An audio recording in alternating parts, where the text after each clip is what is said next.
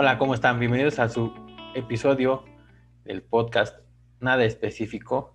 El día de hoy tendremos una invitada, Michelle Flores Machor, una actriz, es licenciada en actuación por la Casa de, del Teatro, ha participado en festivales, teatro, cine y televisión. Ha sido directora de coordinación artística de Encuentros de Artes de Mazunte en el, en el año 2016, 2017. Ha estado en la Feria Internacional del Libro de Guanajuato, Festival Histrión, Festival de Teatro Independiente de la Ciudad de México. Su experiencia en televisión ha sido en Paqueta del Barrio, recientemente en la serie de Hernán, La Malinche. En cine está promocionando el cortometraje La Oscuridad, que grabó el año pasado. Si no crees, no existe. El Vaivén, Operación Ganesh, Reñón de Cerdo para el Desconsuelo. Y en teatro ha hecho El Oso y Petición de Mano, Jesucristo Gómez, La Herencia de los Nahuales, Abejas, Cuántos Cuentos Cuentas, Carmela, La Otra Dama Boba, Todo lo Sólido, Sueño de una Noche de Verano, El Jinete de la Divina Providencia. Esto solo por mencionar alguno de su carrera artística de Michelle. Esperemos que este episodio sea de su agrado. Disfrútenlo. El acercamiento al teatro tiene que ver con que mi, abuela materna, Concepción, tuvo la cafetería del teatro principal eh, muchos años. O sea, mi, abuela murió cuando mi mamá tenía 18 años y desde antes ya la tuvo y mi mamá la tuvo, o sea, la, la dejó cuando yo tenía 21. Entonces, más o menos en, eh, haciendo cuentas muy someras, han de haber sido como unos 35, 36 años en que entre mi abuela, mi madre y yo pasamos por ese lugar, ¿no? Entonces, una niña en una carriola viendo cualquier obra, este, música, danza, para poder dormirme, porque esa era la cosa, no era para que yo me educara, era para que me durmiera.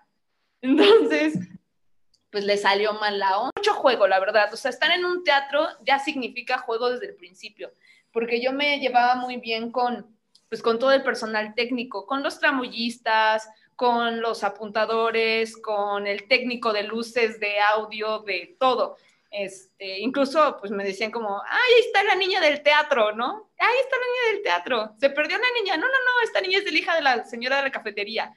Entonces, yo em, realmente decido estudiar teatro porque entro a Casa de Cultura de la ciudad de Puebla a, un curso, ¿no? Como que mi mamá dice, ay, mi hija se hizo un poco penosa, antes era tan abierta y ahora, pues, pues ahora es muy penosa, ¿no?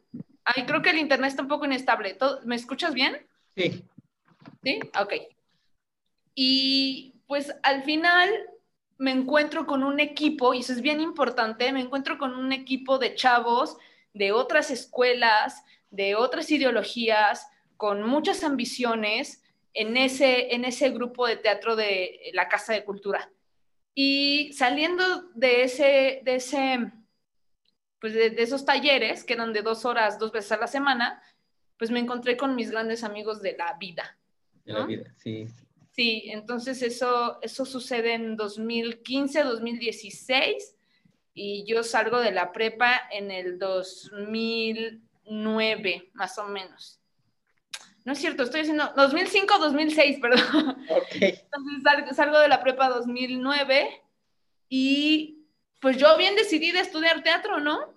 Y mi papá me dice, pues no, porque él tenía la idea de las actrices vedettes, ¿sabes? Sí. Las actrices este, que enseñan todo, todo el tiempo y eso es actuar, ¿no? Y entonces eh, yo no lo entendía y creo que gracias a que me fui a estudiar a la Ciudad de México, también cambié mi concepción del teatro. Em, afortunadamente entré a una escuela que se llama la Casa del Teatro en el 2010 y y en esa escuela encontré pues una visión muy concreta sobre qué, qué objetivo, no utilidad, sino objetivo puede tener el teatro en, pues en mi vida, en la vida de los demás, en la sociedad, en, en todo, ¿no? Entonces yo puedo decir que mi pasión por ser actriz nace de estar en la carriola eh, viendo las obras de teatro desde que tenía meses hasta que, pues sí, me fui a México a los 21 años. Entonces, pues desde ahí nace. Ahora cuéntanos, ¿qué hay de, este, de La Oscuridad, que es el nuevo cortometraje que andan promocionando? Que en la semana vi que te entrevistaron. Sí, eh, pues La Oscuridad la grabamos en enero del 2019 en Michoacán y se estrenó apenas en el Festival de Cine de Morelia en, a principios de noviembre. Y a partir de eso, pues empezaron a salir como todos los resultados de las otras eh, convocatorias de cine y entonces estuvo en el festival, mm, ay, se me fue el nombre, este, ah, se me fue la onda. no, pasa nada. Ahorita lo recuerdo, porque es un festival eh, de terror. Y también estuvimos, o bueno, apenas acaba de pasar eh, las proyecciones en el Festival del Puerto, en, Puerto Escondido, Oaxaca. E, esas, esos festivales, ese festival sí fue en, ese festival sí fue en, ¿cómo se llama? En presencial. Ah, el, ajá, el de Morelia fue este, de los dos, presencial y virtual, y, el otro, que ahorita te digo cómo se llama, Mórbido. Ah, Mórbido. Ah, sí, Mórbido es, lleva muchos años ya en... Muchísimos, y se me olvidó. Estaba confundiéndolo con el Feratum, y el ah. Feratum también es en Michoacán, entonces sí dije, no, no, es que no es Feratum, es Mórbido. Pues sí, y ahí estuvimos. Y este, y la ha ido bien, es un tema igual complicado. Yo cuando lo empecé, o sea, cuando me dieron el texto, eh, es que no puedo decir que, decirte que me gustó. ¿Te impactó? Más bien me hizo pensar muchas cosas, me hizo cuestionarme eh, cómo, cómo, pues primero ahondar ese tema y luego eh, empezar a trabajarlo, ¿no? Porque justamente en la entrevista que, nos hicieron en Encuadres, este, porque nos hicieron a la, productora, al director y a mí, pues nada más hicieron el corte donde hablo yo, pero había también cosas muy valiosas donde, decía este, Jorge y decía Marta, porque, porque justamente o sea, este, este corto pues se estrena en un momento muy álgido en cuestión mediática y que está muy bien. Sin embargo, em, pues también como nosotros lo presentamos podría haber generado un poco de controversia, lo cual no generó controversia, bueno, no demasiada, sí. pero yo sí, o sea, sí hay una postura totalmente de, de, pensar en que sí se tiene o, que todo tiene consecuencias, ¿no? Y que el agresor tiene que pagar por sus actos. Y es el agresor el que al final muere. Entonces, em, el discurso de este corto, que es de 12 minutos, habla metafóricamente de poder matar la agresión. Eh, y me refiero a así, al, machismo, al, abuso, al, acoso, al, pues esta idea de que las mujeres somos débiles y de que nos tenemos que aguantar, ¿no? Entonces hay un chorro de cuestionamientos que cuando me entregaron el texto en diciembre del 2018, yo empecé a indagar. Y es muy fácil irse desde la, desde la víctima, ¿no? Decir, no, pues es que esta mujer, y es que sí es cierto, la pasó muy mal, la ultrajaron, la, denigraron, eh, la aventaron a un lago, ¿no? Eh, pero el género del terror, el, el fantasma o el monstruo que sale y viene a cobrar venganza, le da un, un talante menos menos revictimizante eh, para Marina. Entonces, eso, eso es de las cosas que más me gustó porque... más te gustó? Ajá, y ahí es donde te digo que sí me gustó, porque hay un triunfo, hay un triunfo de decir, es que te va a seguir. No puede quedar impune, te va a seguir. Sí, es. pues nada, eso, eso. Ah, y como dices, o sea, me apasiona hacerlo. Eh, tuve un equipo maravilloso de, de, producción y de dirección y de asistente. El fotógrafo es magnífico, es uf, una chulada, o sea, tiene un trabajo hermoso, un ojo padrísimo. Y, y mis, mis, compañeros, que principalmente fue Cuautli y Tere Sánchez, son unos maestros. O sea, sí.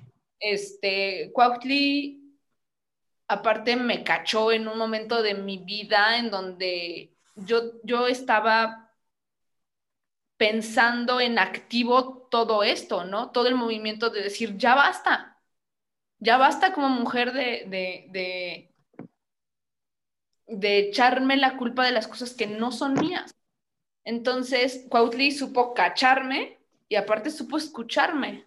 Pocas personas pueden hacer eso y él es o sea, yo, yo lo aprecio mucho por ser un gran ser humano, un gran actor y un gran amigo. A Tere no, no, la, no la conocí mucho porque solamente nos vimos en los dos, los tres días de rodaje, okay. pero es un amor, es un amor sí. y es, o sea, ella, ella le dice en acción y ya tiene un personaje. Sí. Ya está. Sí. Pues qué, eso, eso. Qué padre.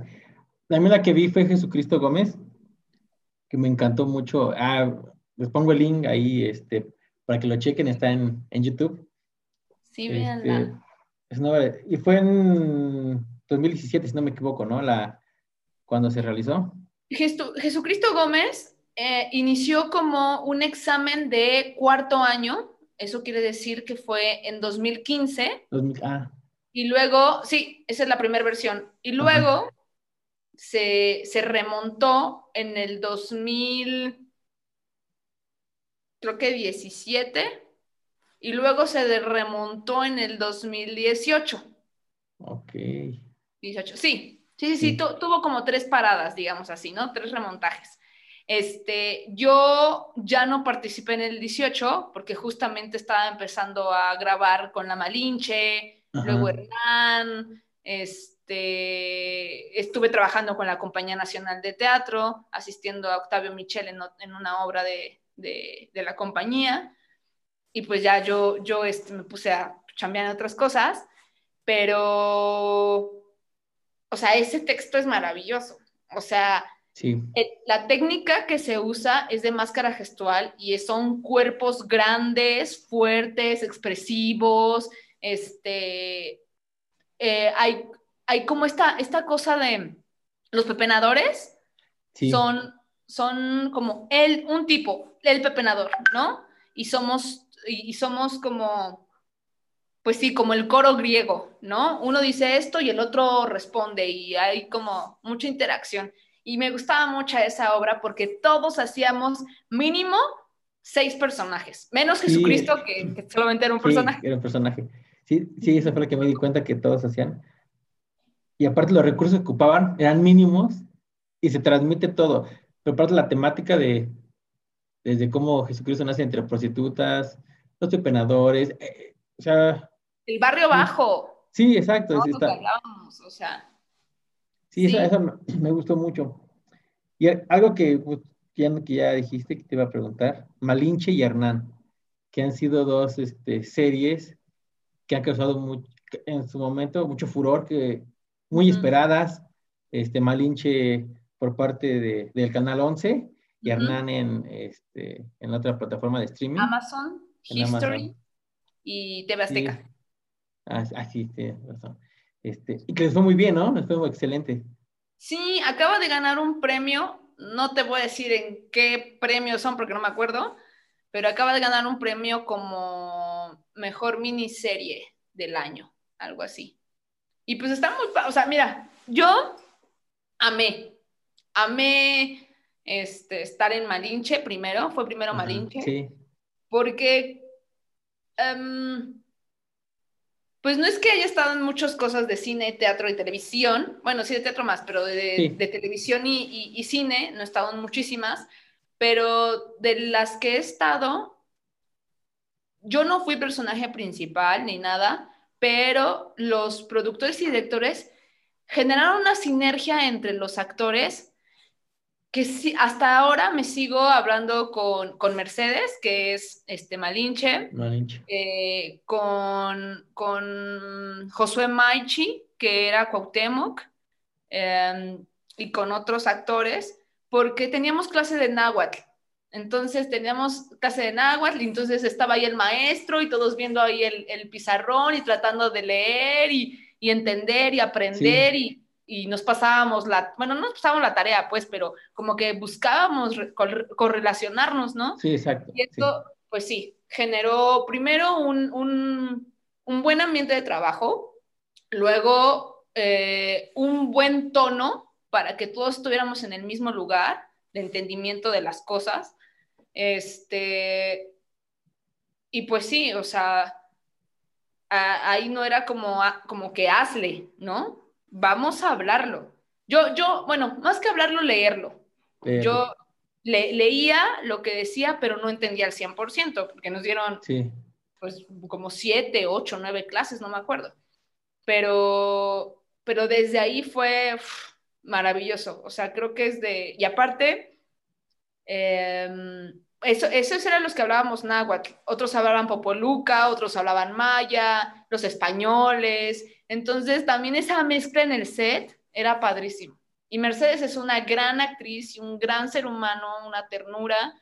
Y Chema de Tavira también. O sea, yo, yo lo quiero muchísimo. Yo a Chema lo conozco pues ya hace varios años, pero principalmente trabajé con él en El corazón de la materia, que es una obra de teatro que dirigió el maestro Luis y pues Chema estaba ahí eh, en, el elenco junto con Marina de Tavira también y muchos otros actores muy fregones como Laura Almela y Juan Carlos Vives, muchos, muchos, muchos. Era una gran obra.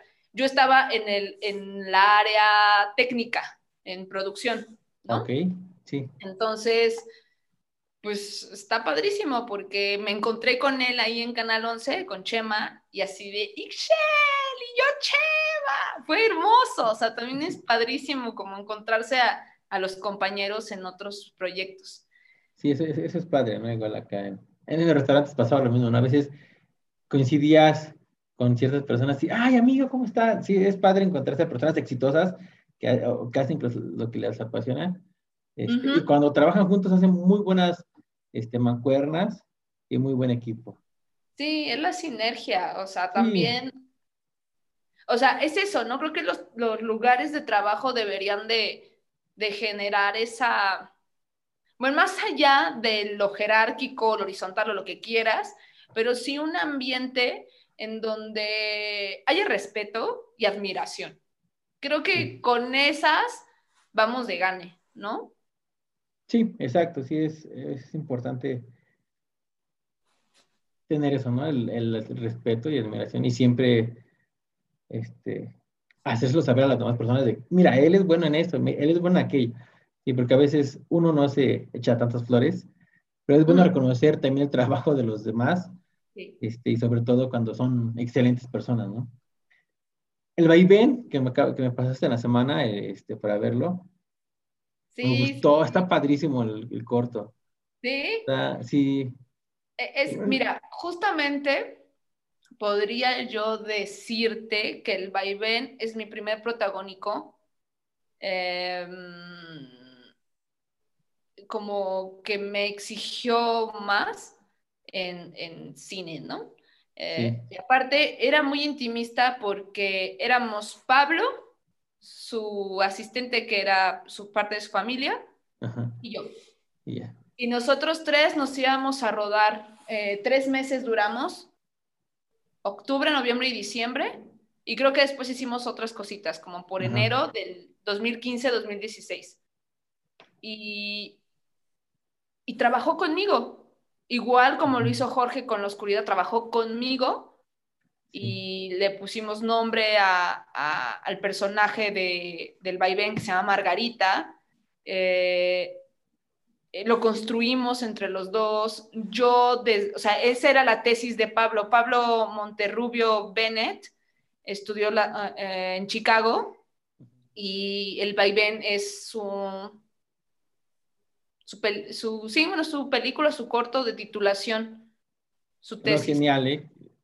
Sí. La canción. qué chistoso, porque en el vaivén no digo ni una sola palabra. Pero transmite muchas cosas. No, no, es eso, que te, no hay que decir palabras para transmitir emociones. Sí, claro. Todo está ahí conjugado, el, tus gestos, la música, este, los sonidos, fue algo que, que sí te pone como a pensar muchas cosas de las personas comunes, este, y sí, está, me gustó, o me dejó como pensando este, lo que te decía hace rato, antes de este, entrar a grabar.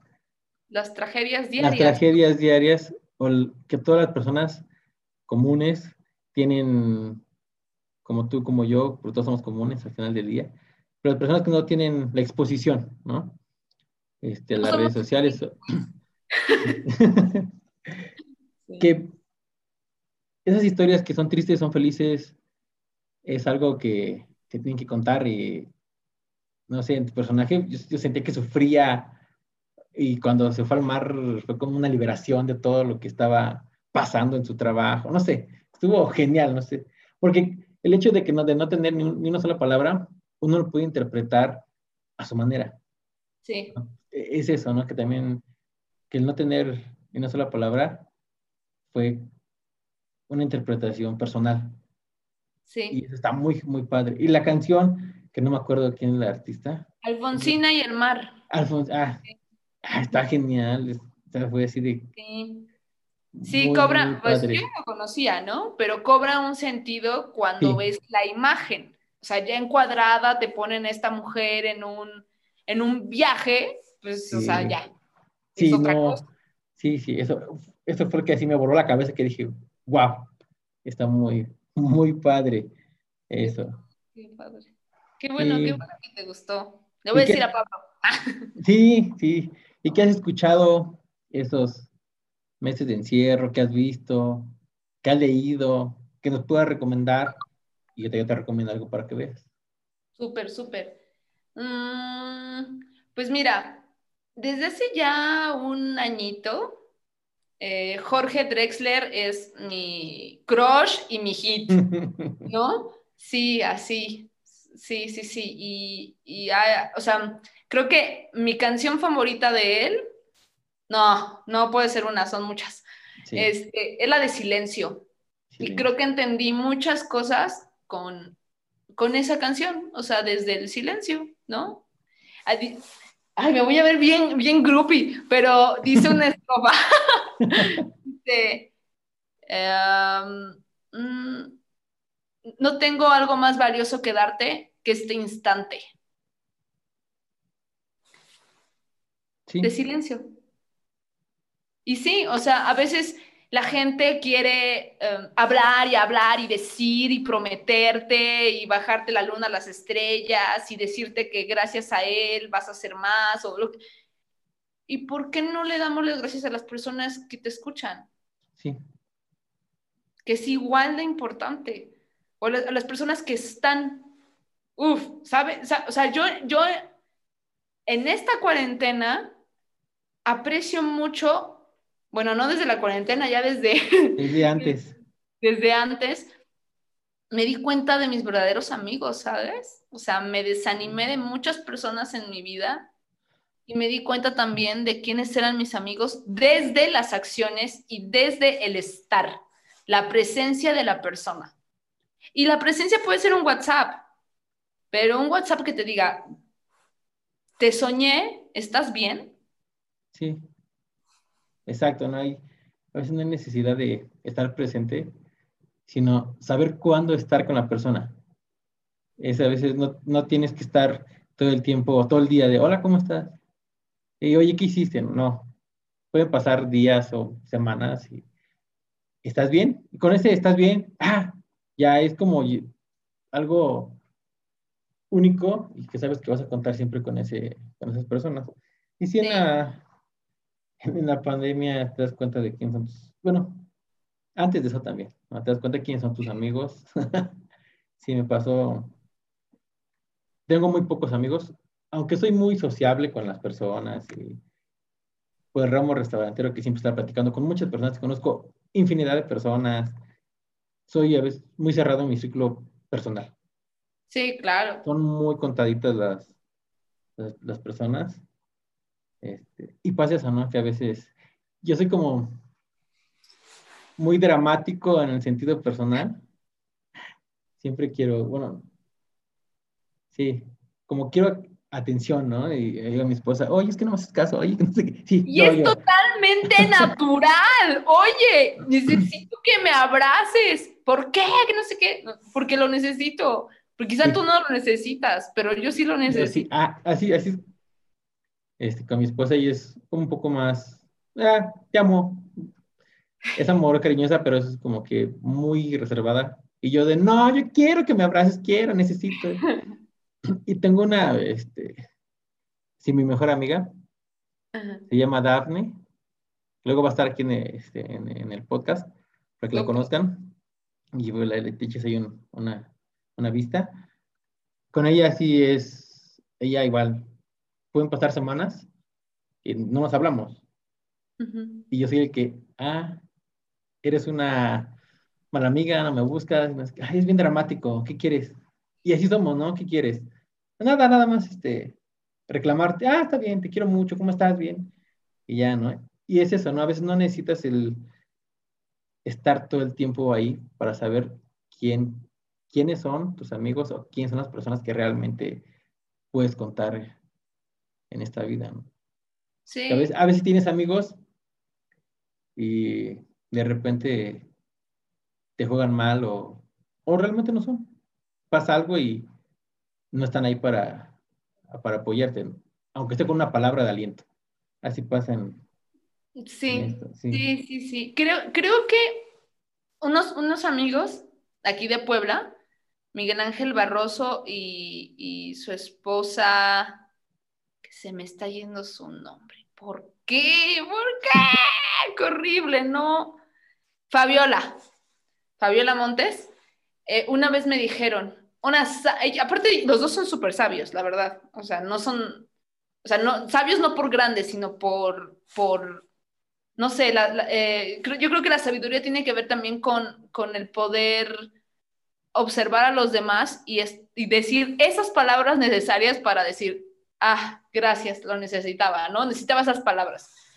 Bueno, ellos una vez me dijeron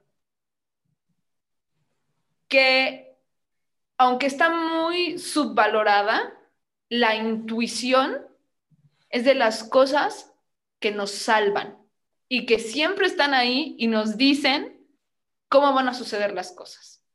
Y tú dices, no, no, no, ay, no, estoy mal de mi cabeza. No, es tu intuición diciéndote, hey, hey, va a pasar algo. Sí, sí, sí, sí, y hay que hacerle caso. Sí, De Jorge Drexler, la que me gusta a mí, la de la trama y el desenlace. Uy, también es hermosa. Esa, es buena. Digo, no la he entrado así de lleno, así una que otra canción, pero me gustan sus letras, están es que el hombre es un, también, o sea, él fue médico, ¿no? Y, en, algún momento dijo, ya, voy a hacer música. Sí. Maravilloso, o sea, a mí me abre un mundo.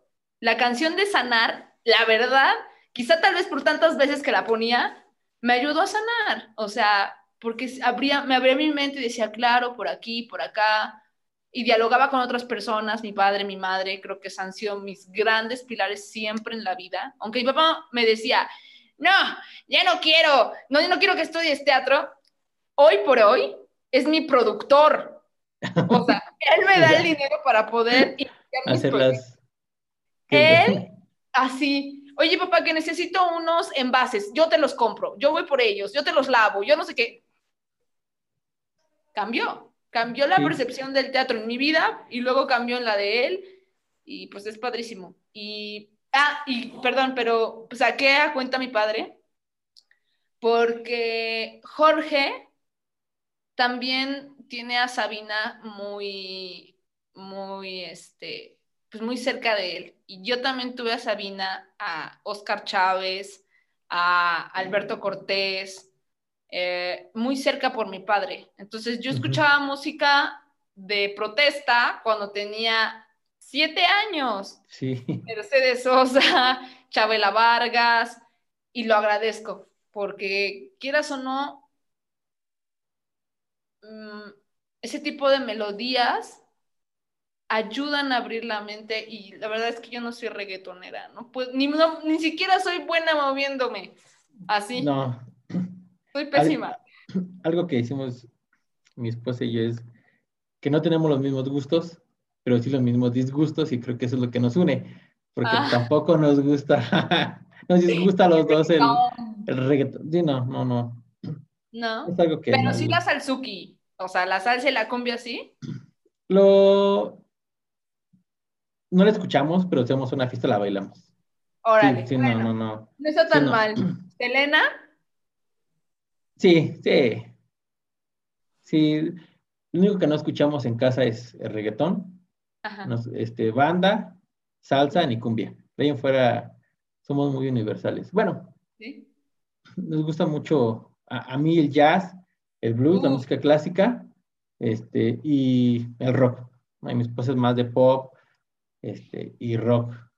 Entonces sí, creo que en esos ámbitos musicales estamos educando bien a, nuestro, a nuestros hijos. Gusta- a ellos les gusta ACDC, Slipknot, les gusta Mozart, Vivaldi. Sí, hay, sí es mucho el- lo que les ponemos. Está sí. bueno, está muy bien que vayan de polo a polo y, y- y puedan conocer muchas cosas.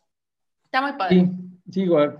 A mí me gusta mucho, mucho el, el jazz y ellos también les empieza a gustar porque no es como fácil entrarle, ¿no? Al, a- No, no, pues no. porque sí, que te vuelves fan, ya lo escuchas por horas y horas y horas y horas, pero al principio es así como que, ay, ya cámbiale, ¿no? Pero me gusta mucho, a ellos les gusta mucho, mucho la música clásica. O sea, les, este, les fascina, es una de sus géneros favoritos de los, de los- Wow. de la tribu, entonces. Sí, yo, yo ahí no, yo la verdad sí sigo siendo muy selenora. Sí, yo, yo bailo todo el chico de apartamento 5-2. Hay que ver la serie, ¿no? Dicen que está buena. Dicen. Este, sí, creo que acaban de salir hace, hace unos días. Hace unos días. Igual y terminando aquí nuestra plática, voy a Nos ver. vamos a un capítulo Ajá. de lo que he escuchado en, en estos días en Spotify Ajá. es Fausto. Es un podcast narra- narrativo que este lo hace también Alcázar. Ahora son dos, son dos, tempor- son dos temporadas. Cada una narra la, la historia. Son de crímenes. Pero es tan impactante el- lo que hacen para cautivarte en cuestión de sonidos, la, su voz de él para narrar la historia es genial. Debes escucharlo, te vas a quedar picada y como una, una radionovela. Ya. La primera es este de, as- no es como para spoilear, de un asesino que vive en Ecatepec, pero empieza a narrar así todas las cosas que, que pasa y la otra es de, el- la de Fausto 2, es de una mujer que planea el asesinato de otra persona. Pero las dos están súper geniales, te capturan desde el primer momento. Y más a mí porque tengo familia que vive cerca de donde pasaron los hechos de Catepec. Entonces fue así como que, ¿what? O sea, sobre todo, ¿te acuerdas cuando pasó lo de la persona esta que, el caníbal de Catepec? Ujú, ujú.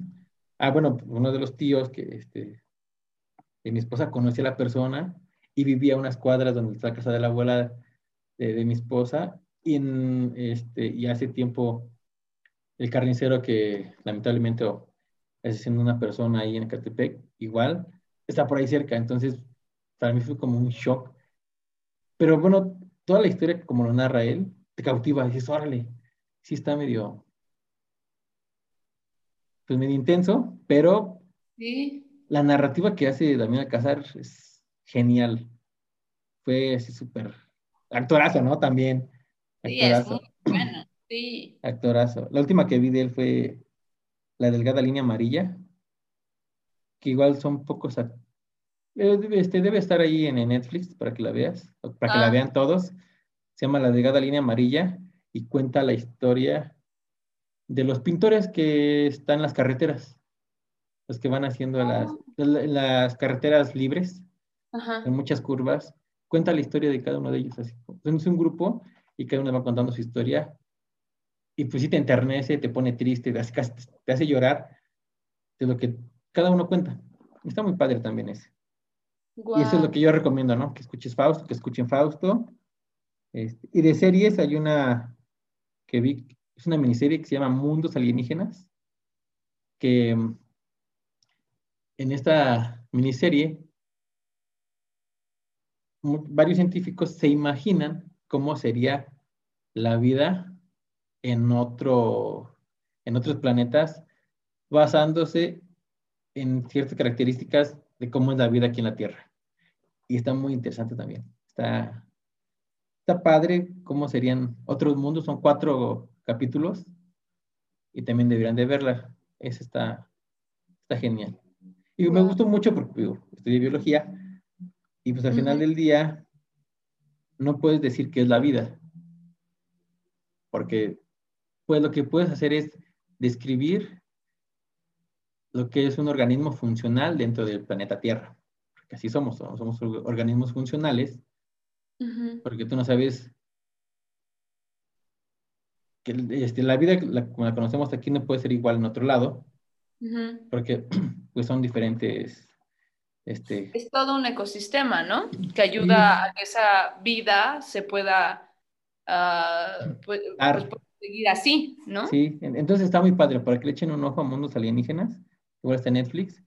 Este, creo que vale la pena ver cómo se imaginan que sería la vida fuera de este planeta. Está genial, para que lo chequen.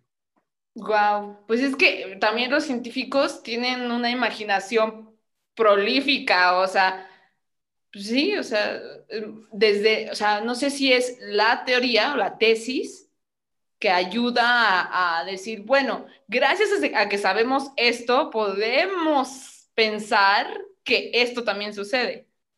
Sí, hacer hipótesis de lo que podría pasar en, este, Los matemáticos en otros también. lados. Sí, no, Sí, sí, sí. a mí siempre me voló la cabeza todo eso, ¿no? Los físicos igual, a mí me gusta mucho la física y la Ujú. química, entonces como algo, digo, a mi punto de vista, algo muy interesante. Este, y es muy fácil para que lo estudien. Es algo que he aprendido, acá aprendí en, en la, car- en- en la carrera. Estaba en el, haciendo experimentación en Instituto de Fisiología Celular, ahí en CEU, Ajá. con un profesor que se llama Federico Bermúdez Ratoni, que es psicólogo y médico, que ha hecho unos experimentos muy padres en cuestión de Alzheimer. Y algo que, que hicimos un experimento con otros compañeros que llegaban fue decir, separarlos en dos partes y decirles a unos, operar ratas, porque operábamos a, este, las, del cerebro a ratas. Eh, a uno le dijimos, es lo más fácil de todo el experimento. Este no es cosa del otro mundo, es muy sencillo. Y a la otra mitad le dijimos, tengan cuidado porque es lo más difícil de todo el experimento. Y a los que le dijimos que era muy fácil, realmente fue muy fácil para ellos. Y a los que le dijimos que no era fácil, que era lo más difícil, todos sus este, animales que operaban se, este, no sobrevivían a la operación. Entonces eso, eso fue algo que nos marcó, el decirle a, a los alumnos o a todas las personas, si te programas que es fácil, va a ser fácil siempre. Porque tú te quedas como con eso de, ay, es difícil y va a ser difícil siempre. Entonces, para los que tengan hijos o quieran hacer algo nuevo, siempre pensar esa forma. Ah, es fácil. Tal vez un poco complicado, pero todo se puede. Y eso también está muy interesante. El condicionamiento humano. Sí. Entonces. Oh, no, pues sí. Sí lo creo, o sea, sí, sí lo creo. Está, está genial eso. Bueno, Michelle, os agradezco tu tiempo porque para compartir aquí en, en nada específico. Y pues sin más. Ah, falta que nos recomiendes lo que, lo que tú estás viendo y Ah, antes de Yo irnos. puedo recomendar. Pues es que ya con lo que tú recomendaste, lo que yo voy a recomendar es nada, o sea, Ay, no. mm, de escuchar. Ah, bueno, sí me gustaría que escucharan a María Cristina Plata, María Que Cristina Plata. de folk, pop, bolero, colombiana, es, y la canción de Lástima es maravillosa. Entonces, escúchenla. Aparte es, o sea, su voz es ah, muy hermosa, o sea, es muy agradable al oído. Em, y de series, que es que la, un- la última que la última serie que vi es la de Gambito de Dama. Y pues ah, esa súper recomendada por todo el mundo y pues Sí. la puedo seguir recomendando. A mí, a mí el, el personaje de, de- Se me olvidó su nombre de la actriz. También se me olvida todo. Pero bueno, ella es una gran actriz, súper sutil. No necesita hacer aspavientos para poder, eso, transmitir lo que siente. Y creo que es una actriz súper madura. Para su edad es una actriz muy madura. Em, bueno, vean Gambito de Dama, que también toca un poco la desigualdad de género. Y. Y. y pues no sé, que- creo que es bien importante que también veamos esta peli de, de Hijo de Monarcas. Eh, estuvo Tenoch Huerta. Yo la vi en el Festival de Cine de Morelia eh, en, en- en los momentos cuando pasaban las películas en streaming. No sé en dónde vaya a salir, no sé cuándo vaya a salir, pero cuando puedan verla, véanla. Hijo de Monarcas a mí me gustó muchísimo. Eh, es una simbiosis muy, muy hermosa, porque es bonita, o sea, es eh, muy hermoso la fotografía. Este Tenoch es un gran actor y la historia em, está muy bien tejida sobre ciencia, em, pues puedo llamarle sabiduría ancestral y, y- y conflicto político-social. Entonces es una gran peli también. Se llama Hijo de Monarcas. Hijo de monarcas. Para apuntarlo. Apuntadísimo. Sí, sí, sí, cuando, no sé dónde está, no sé cuándo salga, pero este, yo la vi y me encantó. Ahora que salga, a postear para que todos lo vean. Sí, sí, véanla. Michelle, agradezco tu tiempo Gracias a tuyo también, Alfredo. y esperamos que esta conversión nada específico haya sido de su agrado. Muchas gracias. Esperamos, esperamos que sí sea de su